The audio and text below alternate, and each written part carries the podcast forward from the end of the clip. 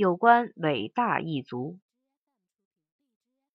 有位老同学从美国回来探家，我们俩有七八年没见了。他的情况还不错，虽然薪水不很多，但两口子都挣钱，所以还算宽裕。自从美国一别，他的房子买到了第三所，汽车换到了第四辆。至于 PC 机，只要听说新出来一种更快的，他马上就去买一台。手上过了多少就没了数了。老婆还没有还，也没有这种打算。这正是我喜欢他的地方。虽然没做过罗尔斯罗伊斯，没住过棕榈海滩的豪华别墅，手里没有巨额股票，倒有一屁股的饥荒。但就像东北人说的，他起码也造了个痛快。我现在房无一间，地无一垄，当然只有羡慕的份。但我们见面不是光聊这些，这就太过庸俗了。我们哥俩都闯荡过四方，种过地，放过牧，当过工人。二十年前在大学里同窗时，心里都曾燃烧起雄心壮志，要开创伟大的事业。所谓伟大的事业，就是要让自己的梦想成真。那时想了些什么，现在我都不好意思说，只好拿别人做例子。比方说，微软公司的大老板比尔盖茨。年轻时想过要把当时看着不起眼的微处理机做成一种能用的计算机，让人人都能拥有和使用计算机，这样科学的时代就真正降临人世了。这种梦想的伟大之处就在这里。现在这种梦想在很大程度上变成了真实，他在其中有很大的贡献，这是值得佩服的。至于他在商业上的成功，照我看还不太值得佩服。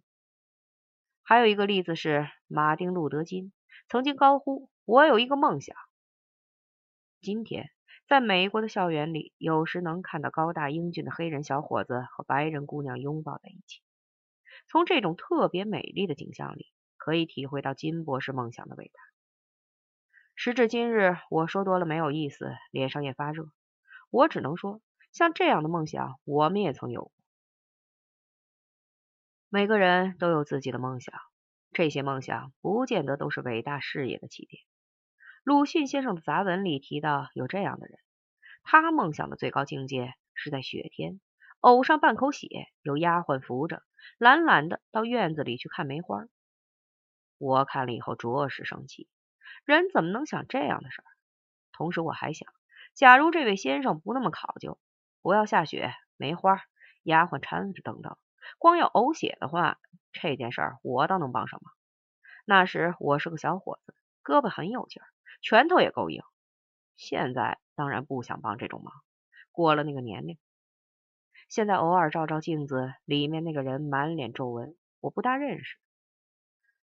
走在街上，迎面过来一个庞然大物，仔细从眉眼上辨认，居然是自己当年的梦中情人，于是不免倒吸一口凉气。凉气吸多了就会忘事儿，所以要赶紧把要说的事说清楚。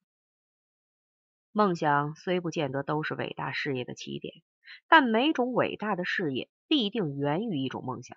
我对这件事很有把握。现在的青年里有追星族、上班族，但想要开创伟大事业的人却没有名目，就叫他们伟大一族好了。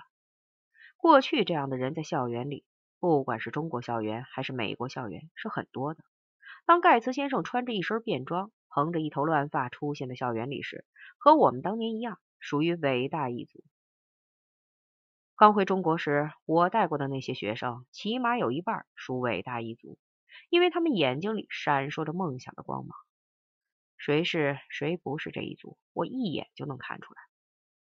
但这一族的人数是越来越少了。将来也许会像恐龙一样灭绝掉。我问我哥们儿现在干嘛呢？他说坐在那里给人家操作软件包，气得我吼了起来。咱们这样的人应该做研究工作，谁给他打软件包？但是他说人家给钱就得了，管他干什么？我一想也对，谁要是给我一年三四万美元让我打软件包，我也给他打去了。这说明现在连我也不属伟大一族。但在年轻时，我们有过很宏伟的梦想。伟大一族不是空想家，不是只会从众起哄的狂热分子，更不是连事情还没弄清就热血沸腾的青年。他们相信，任何美好的梦想都有可能成真。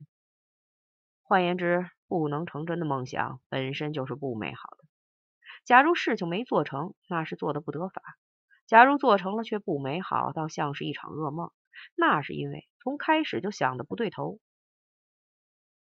不管结局是怎样，这条路总是存在的。必须准备梦想，准备为梦想工作。这种想法对不对？现在我也没把握。